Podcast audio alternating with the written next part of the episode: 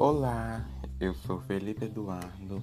Irei falar sobre artigo acadêmico introdução.